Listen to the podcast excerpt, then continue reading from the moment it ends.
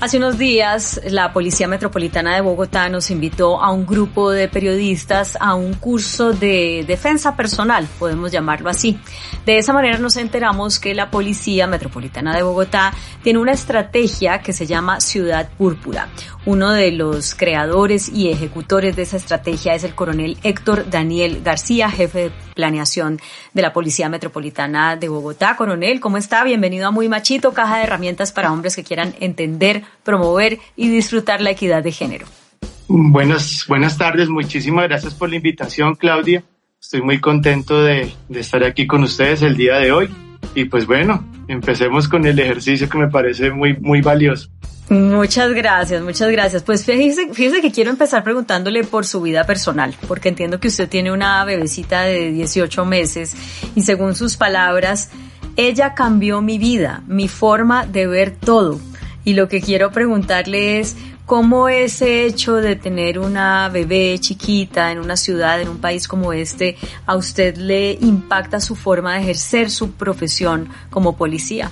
Es cierto, sí, sin duda alguna, el nacimiento de mi hija despierta muchas emociones, especialmente una alta sensibilidad, digamos, por, por el hecho de, de uno entender que siempre lo van a rodear mujeres en nuestras vidas, eh, pues mi mamá, mi hermana, mi esposa, eh, mi hija. Entonces ahora como que tiene uno algo, una sensibilidad mucho más alta y también, digamos, esa sensibilidad se traduce en que, digamos, como policía, eh, se siente esa necesidad y de verdad ese, ese, esa fuerza interior de ayudar a las mujeres eh, digamos, en sus, en sus vidas cotidianas y más que, y más que esa sensación interna, es esa sensación también del deber, del deber, de, de poder hacer algo por las mujeres.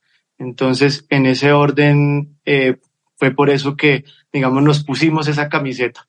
Claro, y es que ustedes en la policía están viendo todo el tiempo, coronel, o recibiendo, o sea, las denuncias de acoso sexual, de, de acceso carnal violento, de feminicidios. Ustedes son casi que los primeros respondientes muchas veces cuando esto se presenta.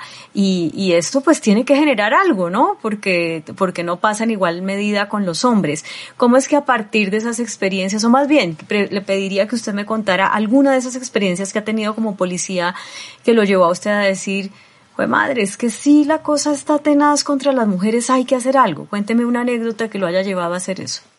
Es cierto, mire, eh, una vez estaba eh, de servicio en Transmilenio y justamente mm, una persona, una mujer salió gritando del bus que un sujeto le había tocado sus, pues, sus partes íntimas.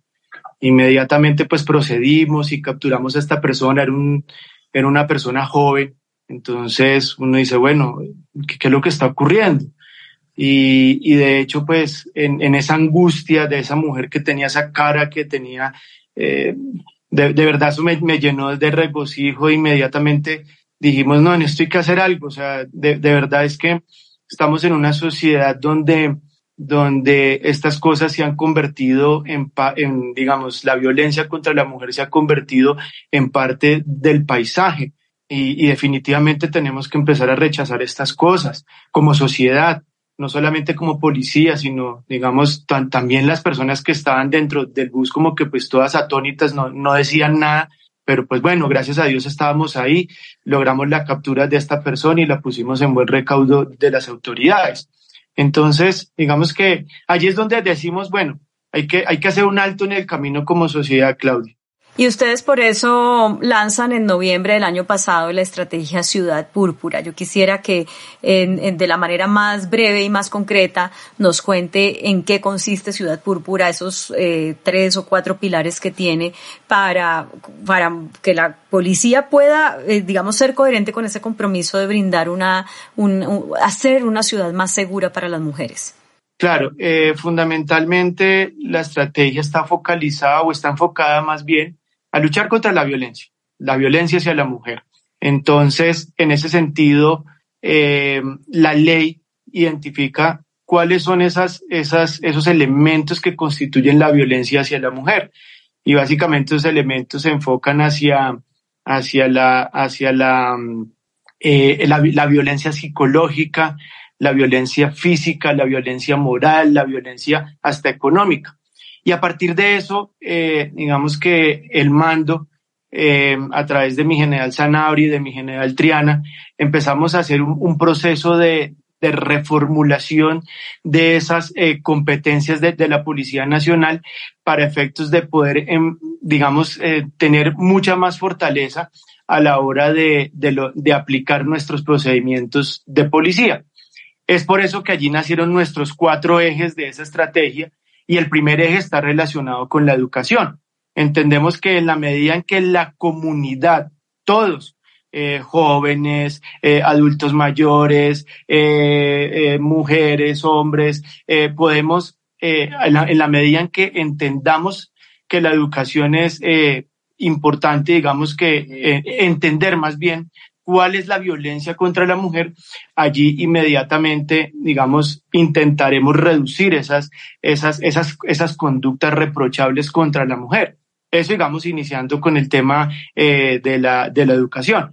El segundo punto, Claudia, está relacionado con la disuasión y focalización del servicio a través de un entendimiento del fenómeno en Bogotá, en este caso en Bogotá, entendemos el fenómeno a través de unos análisis estratégicos y ahí nos dieron 10, 10 puntos focalizados en la ciudad donde vamos a ejercer toda nuestra actividad de, policía para ejercer ese, esa prevención contra el delito y además eso aunado con los esfuerzos de la alcaldía mayor.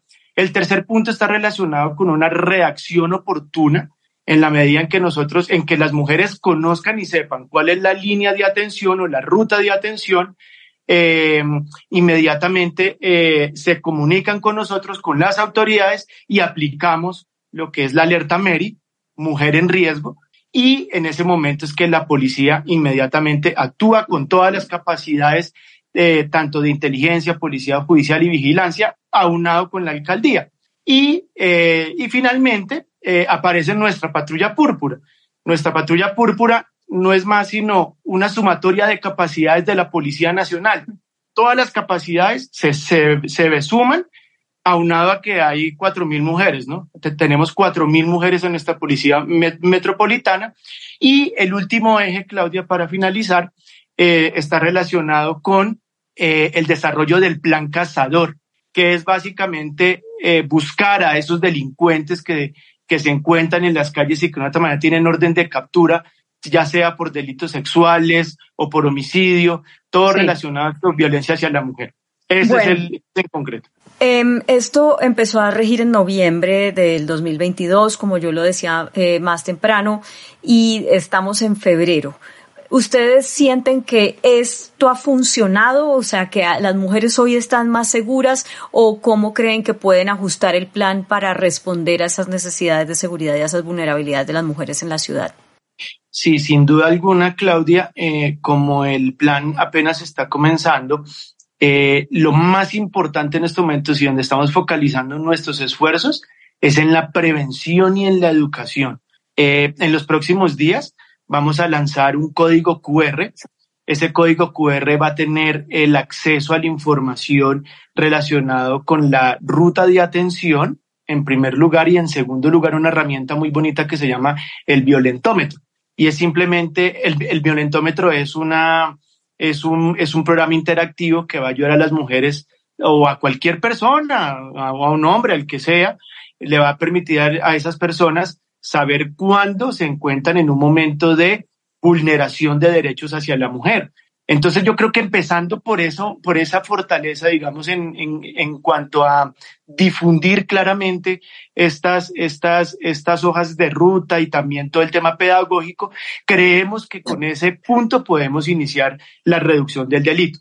Y también, eh, Claudia, para, también para concretar un poco, eh, tenemos que fortalecer un poco más todo el trabajo eh, del servicio de policía enfocado hacia la protección o, o más bien con enfoque de, de, género. Ese servicio de policía lo, lo, estamos fortaleciendo más también con capacitaciones internas hacia nuestros policías, porque la verdad sea dicha, eh, nosotros, y la verdad, pues eh, en algunas oportunidades, pues no, a veces no conocemos estos temas a, profundidad y por esa razón es tan valioso tener ese, ese, ese, ese primer punto eh, relacionado con la educación. Quiero preguntarle sobre eso justamente porque muchas de las quejas de las mujeres que acuden a las autoridades cuando se enfrentan a un tipo de violencia de género es que las revictimizan, las revictimizan por la forma como les hacen la entrevista, repetir toda la historia o les empiezan a decir, bueno, pero es que usted para qué se puso esa minifalda o es que usted para qué le dijo esto a su marido le provocó ira, entonces pues más bien no le provoque ira, ese tipo de cosas así que son revictimizantes y que, y que la gente las dice, no importa si es policía o no es policía, porque pues hacen parte de, como de las cosas que están normalizadas en nuestra sociedad. En el caso suyo, que ya está metido de pies y manos en esto, eh, ¿qué ha reaprendido y qué ha desaprendido? Cosas que usted cuando dice, ah, yo no sabía esto, ya me lo enseñaron, pero toda la vida había metido la pata en tal cosa. qué nos puede contar sobre eso? Es cierto, Claudia, eh, hay momentos de reflexión, obviamente, y, y, por ejemplo, por ejemplo, criticar a una mujer en la manera como se viste, ese tipo de cosas, pues son, pues son a veces como normales en, entre los hombres criticar esas cosas, ¿no? Eh, y no sé, digamos que en la medida en que uno ve a una mujer como se viste y, y, y pues eh, eh como, como en esas formas, como que uno dice, bueno, por esas razones que eh, le ocurrió lo que le pasó, por ejemplo, ¿ya? Entonces, en, ese orden, siempre, de verdad, como, pues, como hombre, uno ve las cosas y uno dice, oiga, este tipo de, conductas deben de, desaparecer. Y obviamente, digamos, en nuestro, tanto en nuestros policías, pero también en funcionarios o en servidores públicos, también en cualquier persona, Claudia, se ve y se nota, digamos, ese tipo de conductas revictimizantes. Entonces, por ejemplo, puede llegar una mujer eh, digamos, con cierta angustia o paralizada porque sufrió un tocamiento y en ese orden de idea llega a pedir ayuda y esa persona o ese funcionario llega y dice, pero mire, la tocaron era porque estaba eh, con esas fachas. Entonces ese tipo de cosas de verdad hay que cancelarlas o hay que quitarlas de nuestra mente y para eso, digamos, el, el, yo pienso que el, el éxito de esta estrategia, Claudia, el 70% está enfocado es en la prevención y en la educación. Que los hombres sepamos eso, pero no solamente los hombres, las mujeres también deben de conocer en qué momento se encuentran en una situación de, de violencia. Sí, por eso el violentómetro que ustedes van a lanzar es muy importante y, y, y, déjeme seguir en la línea en la que venía porque entiendo que, por ejemplo, en la Policía Metropolitana de, de Bogotá, la composición por género masculino femenino está 24% mujeres y el resto hombres. Y ahí uno dice, bueno, ¿Qué tan, eh, eh, la pregunta se la voy a hacer en dos sentidos. Cuando diseñan una estrategia como esta, sabiendo que los mandos son hombres, que la mayoría del cuerpo policial es hombre, ¿qué tanto son escuchadas las mujeres policías para que se tengan en cuenta en la elaboración de la estrategia y también qué tanto poder tienen las mujeres dentro de la implementación de la estrategia para que realmente sea efectiva? Porque si la mayoría son hombres y hay no hay todavía suficiente conciencia sobre estos temas, pues la posibilidad de que fracase la estrategia de pronto es alta. Sí, Claudia, mira, hay un hecho curioso, digamos, en la Policía Nacional y, y en los setentas ingresó la primera mujer, la primera mujer oficial de policía, y digamos que la policía pues es como eh, marca el derrotero, digamos, en ese, en ese contexto, y es cuando empiezan a ingresar mujeres, y la verdad es que el hecho de que ingresen mujeres a la institución nos hace, hombre, nos hace más organizados, eh, nos, nos, nos, inculca un poco más de, de, de, sensibilidad hacia lo que hacemos, porque en cierto modo el servicio de, policía requiere sensibilidad, sensibilidad hacia los demás, hacia todo el mundo, todo el mundo.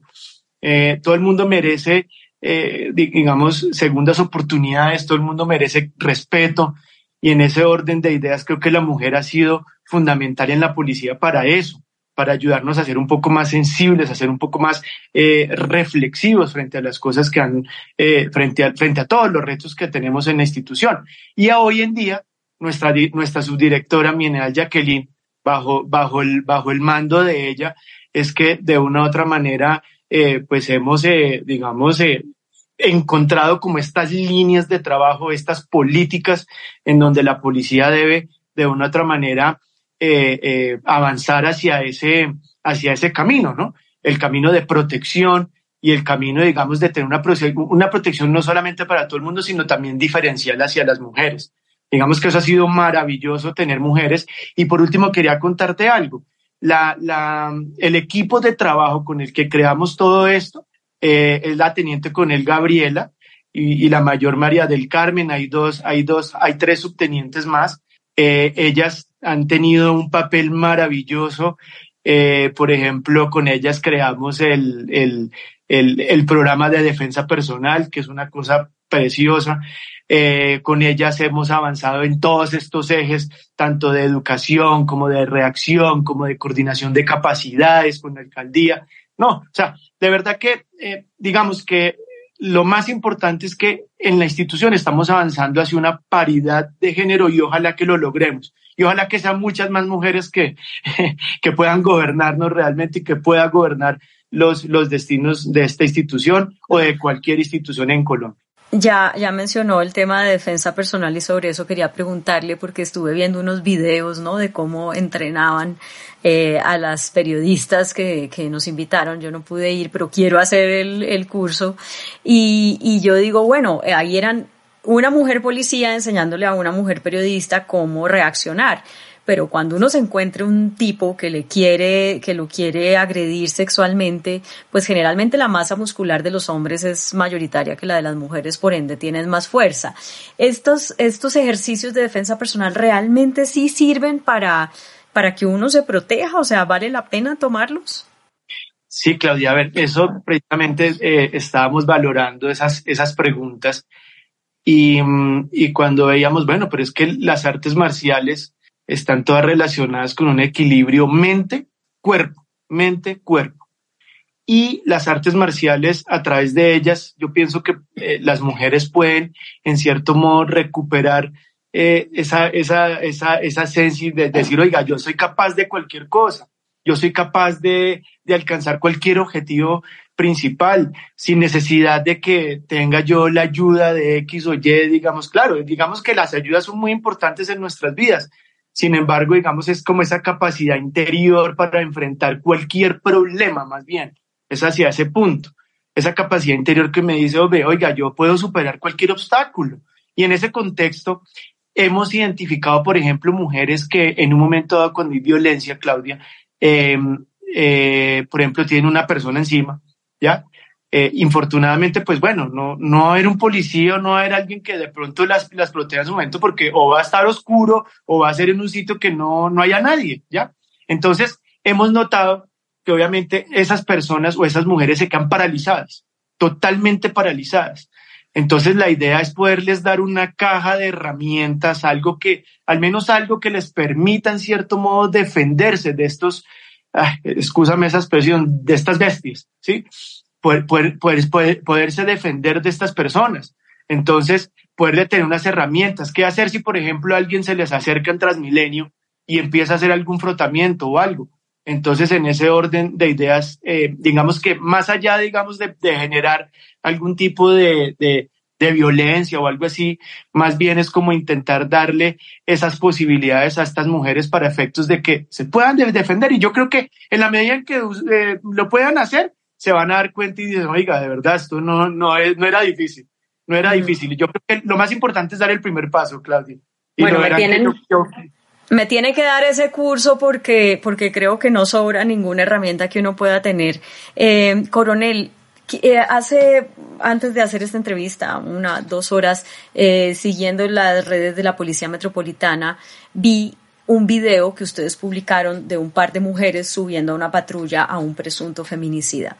Y esto me hizo acordar de la polémica que se generó hace unos días cuando fue capturado John Paulos, el, el feminicida de, de, la DJ Valentina Tres Palacios. Eh, que lo, le pusieron unas esposas moradas y digamos el argumento es que pues eh, como era un feminicidio entonces se ponen esas esposas moradas como un símbolo de que fue una agresión eh, a una mujer. Los símbolos son muy importantes, desde luego, las dos mujeres subiendo a la patrulla un feminicida, la patrulla morada, todo esto. pero también se corre el riesgo de que nos quedemos en lo simbólico y que al final la cifra de feminicidios no baje, la cifra de agresiones a las mujeres no baje. ¿Cómo están haciendo ustedes para que no se quede todo esto en lo simbólico? Sí, a ver, eh, quiero por ejemplo comentarle, Claudia, que por ejemplo en este año, en este año infortunadamente han ocurrido cuatro casos de feminicidio. En Bogotá. Y estos cuatro, en Bogotá, en Bogotá, en Bogotá.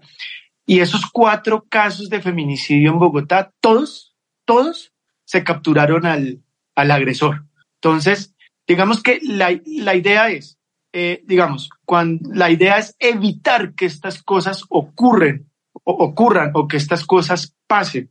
No queremos que esto pase, pero en la medida, infortunadamente esto va a ocurrir, digamos, o, no, digamos que si en algún momento ocurre, la idea es que la policía tenga esas capacidades para poder capturar a estos delincuentes inmediatamente, ¿ya? Que las cosas no queden en la impunidad, jamás.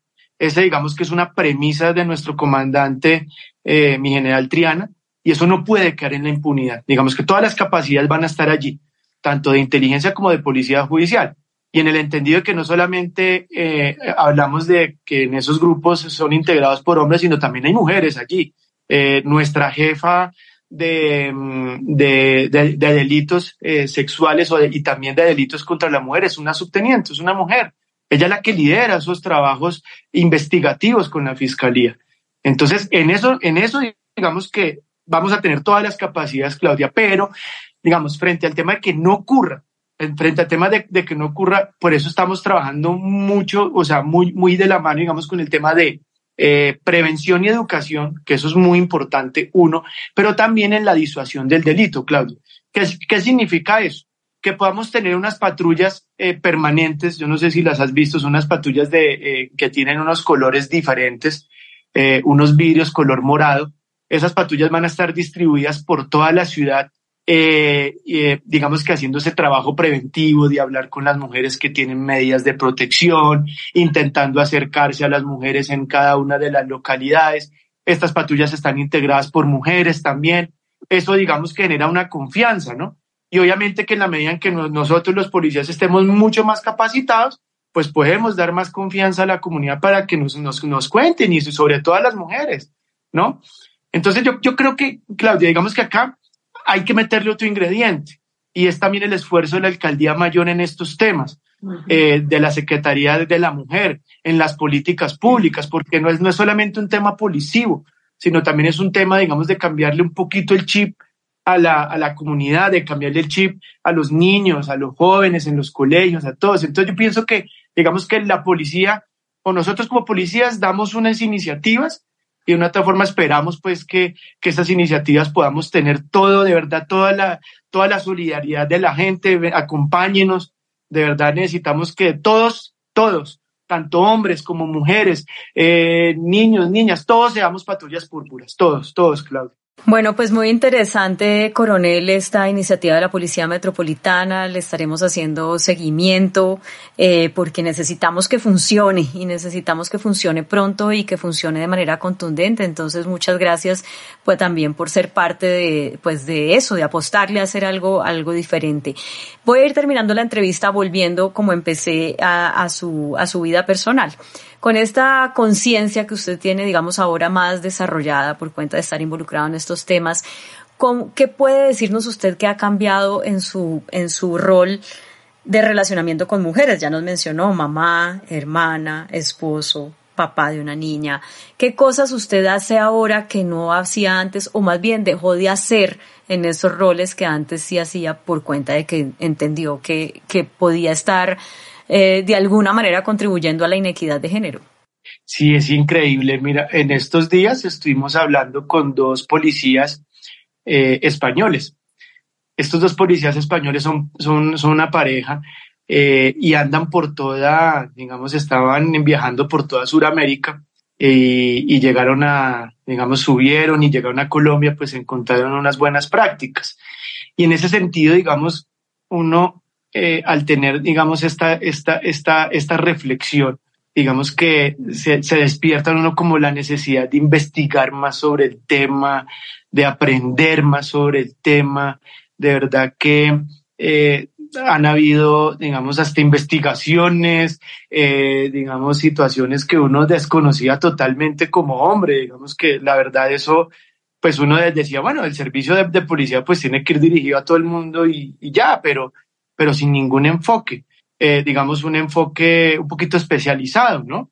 Eh, con un entendimiento. Entonces, a partir de eso, Claudia, iniciamos, digamos, todo un proceso de análisis, de entendimiento, de comprensión de ese fenómeno, tanto estadístico como fenomenológicamente, eh, se hace todo el, todo el trabajo.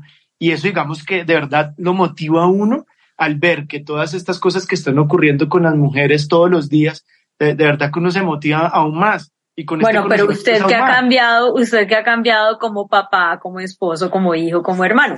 Ah, bueno, bueno, como, como papá, yo creo que sí es importante avanzar, por ejemplo, en el diálogo, Claudia.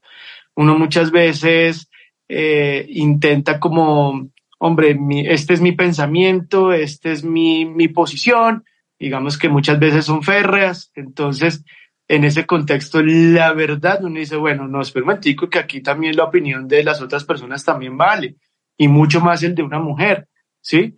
Entonces, en ese orden de ideas, creo que no, al ver a mi hija, no, no, no, espera un momentico, ella también, ella también es parte de mi vida, ella gobierna mi vida, y en ese sentido, encontré, digamos, como ese, esa posición, no más como de ablandamiento, como de, de sensibilidad como de cariño, como de más pasión, como por entender un poco más estos fenómenos hacia la mujer, sobre todo esta, violencia que nos, pues que tanto las afecta.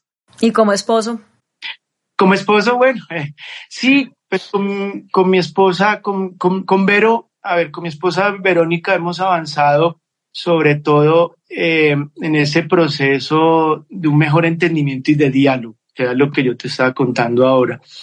Porque la verdad es que Mm, ah, una vez es como hombre, digamos, uno quiere otras unas cosas diferentes y no, y cuando le toca a ella, pues ahí sí no. Entonces, pues, hombre, aquí que he encontrado unos equilibrios, de verdad, los equilibrios son muy importantes en todas las relaciones de pareja y entender que, y entender que ellas también tienen unas necesidades, así como uno las tiene, y sobre todo respetar eso respetar esas cosas. Entonces yo creo que eso, eso me ha ayudado mucho, la verdad.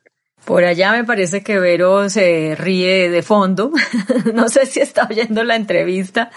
Eh, pero bueno, coronel, le agradezco muchísimo. Sé que hizo el machistómetro. Quiero saber cómo le fue. No. Bueno, no, se hizo el, machi, el, machi, el machistómetro.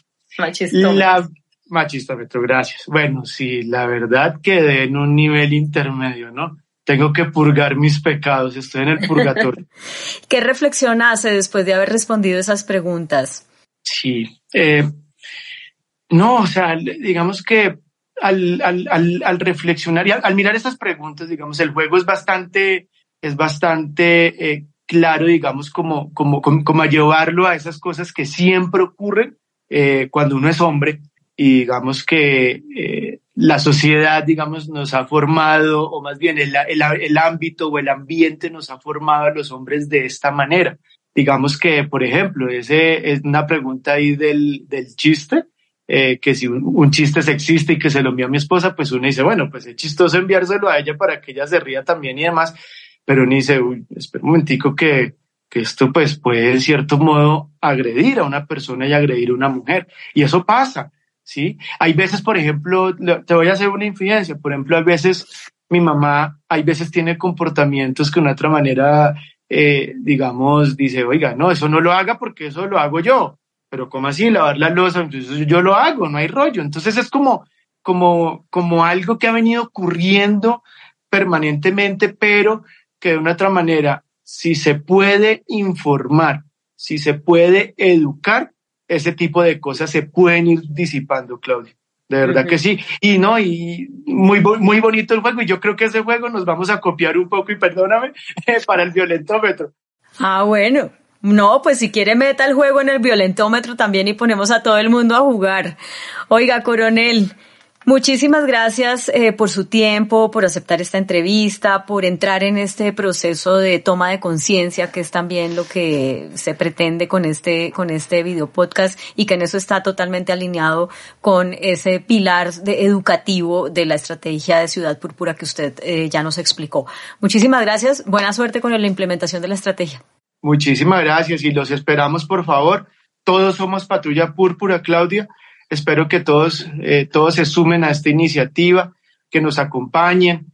Eh, de verdad que en, la medida en que todas las personas seamos conscientes de nuestro rol en la sociedad y seamos conscientes de, de la de, también de necesidad de proteger a nuestras mujeres, a nuestras niñas, a nuestros adolescentes, eh, creo que creo que vamos a alcanzar una mejor sociedad, Claudia. Y, de verdad los esperamos, los esperamos con estas píldoras de defensa personal, los esperamos con todo su apoyo, con todo su cariño a través de las, de las redes sociales de la Policía Metropolitana de Bogotá y de la Policía Nacional. Un saludo especial de mi general Triani, de mi general Sanabria, de mi general Jacqueline. Un abrazo para todos. Muchas gracias, coronel Héctor Daniel García, el jefe de planeación de la Policía Metropolitana de Bogotá. A ustedes también muchas gracias por acompañarnos en Muy Machito, caja de herramientas para hombres que quieran entender, promover y disfrutar la equidad de género. Recuerden que pueden entrar a hacer el machistómetro a muymachito.co y saber si están en el cielo, en el purgatorio, en el infierno del machismo. Y también pueden ver todos los otros capítulos de este video podcast entrando a mi canal de YouTube Claudia Palacios Oficial. Hasta la próxima.